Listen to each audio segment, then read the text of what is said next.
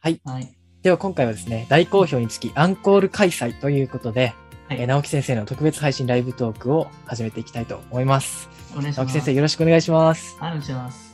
理想の睡眠時間を教えていただけないですか睡眠時間はどのくらいが理想ですか ?4 年、5年、6年で違ったらそれぞれ教えてほしいです。ということこでれ。ね、やっぱその子の体力によって違うんですよね、やっぱ。うん、なるほど。人によって違うんですうねん。受験体力っていうのは、まあ、そのやっぱ人間個体差があるので、ショートスリーパーもいれば、ロングスリーパーの人もいるじゃないですか。はいはいはいはい。そこは本当にタイプ別ですよね。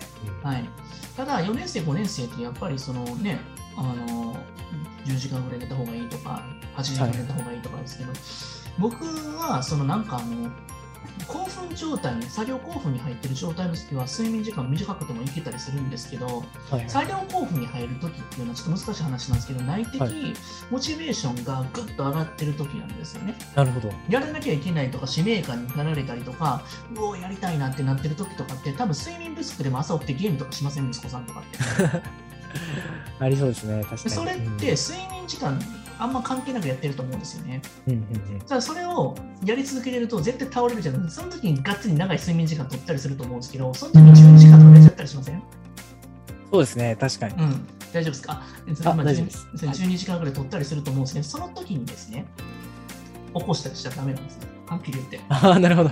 うん結構みんな受験の勉強の指導とか僕らの指導終わった時に次の朝起きれないっていう子もいるんですよ。僕らへ、うはっきり言って島先生も2時間指導した生徒たちどうですか自分たちもヘトヘトになりませんそうですね。教える側もヘトヘトになりますね。はい。 もうね、ろれつ回らなくなるんですよ。本 当に。もう6時間とか4時間とかぶつけしてありますもんね。そうなんですよ。でも子供が、大人がこんな気づかれるって子供めちゃくちゃ密度の濃い勉強してるって話なんですよはい。うね。ん。うん、そこの時に睡眠を5時間、6時間だったら死にますよね、学校で。そうですね。うんはい。なので、まだ起きれてるっていうことは、体力が有り余ってるってことなので、すぐに寝てしまうっていうことはめっちゃ使ってるってことなので、そこをなる指ほど導した方がいいかもしれないですよね。ああ、なるほど、なるほなんか今の不眠症だよとか寝つき悪いっていうのはは、いはまいはいだ全然本気出してないですよね。ど。なるほど。うん。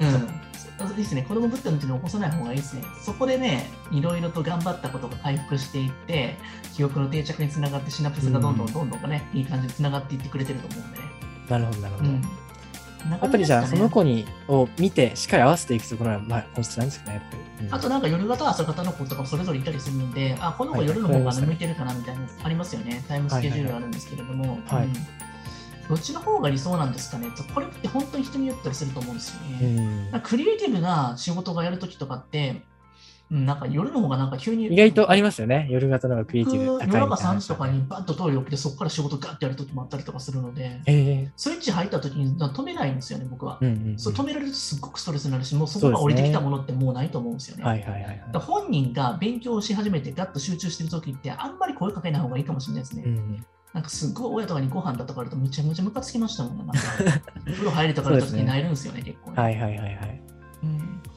特に男の子っていきなり来ません、そういうのって。男の子の場合は意外と夜型タイプも多いのかもしれないですね。集中うん入って。いやなんか集中入ってゾーン入った時とかってどうですかなんか声かけられたらイラッとしません、そうそうそういや、本当にそれはありますね。没頭していると、本当にそこに入り込むので。そこをね、見守ってね、なんか夜食とか持ってきてあげたら俺なんかいやー、息子さんそにれはありがたいです息ね子。さんね、そこでね、喜ぶとか、そこでね、ちょっとオン打っといた方がいいかなと思います ね。なんか、極力、息子さんとかのやり方とかの、なんか乗ってる時はちょっと応援してあげて、ちょっと見守ってあげた方がいいかなと思います。そうですね。うん。夜入り、あ、めっちゃいいじゃないですか。うん。夜入り込んでる気の感じしますっていうことなんで、おー多分興味のあることとかって、結構、ぐーっと夜の方に向いてるかもしれないですよね。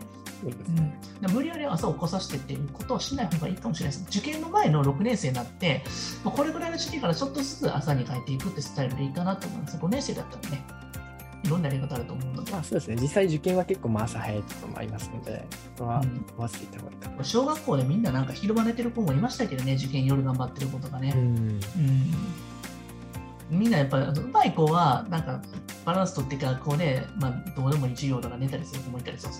でも今、コロナ禍で、結構、なんか家で朝ゆっくり起きて、ギリギリも寝れるっていうのはあって、オンラインの授業の学校もあるじゃないですか。はいはいはい。あれ、オンラインって結構コロナに、結構、なんか中学受験に結構、いい感じなのかなと思いますよ。結構、確かに、ある意味有利ですね、すごく。はい。普通学校に持っていったらいけないって言うじゃないですか、中学受験の勉強と確かっにて確かに。内職できますね、確かそう、内職やり放題じゃないですか、はっきり言 って。うん。いや、めちゃくちゃ美味しいですよね、中受、結構オンラインって。に。うん。なので、すべてね、マイナス取られるんじゃなくて、利点だと思った方がいいと思いますよ。そうですね。はういん。あと、他に行きましょうかね。そうですね。ぜひ皆さん、えー今後もね、えーお役立ていただいたらなと思います。本当に今日はありがとうございました。いえいえ、こちらこそ本当にありがとうございました。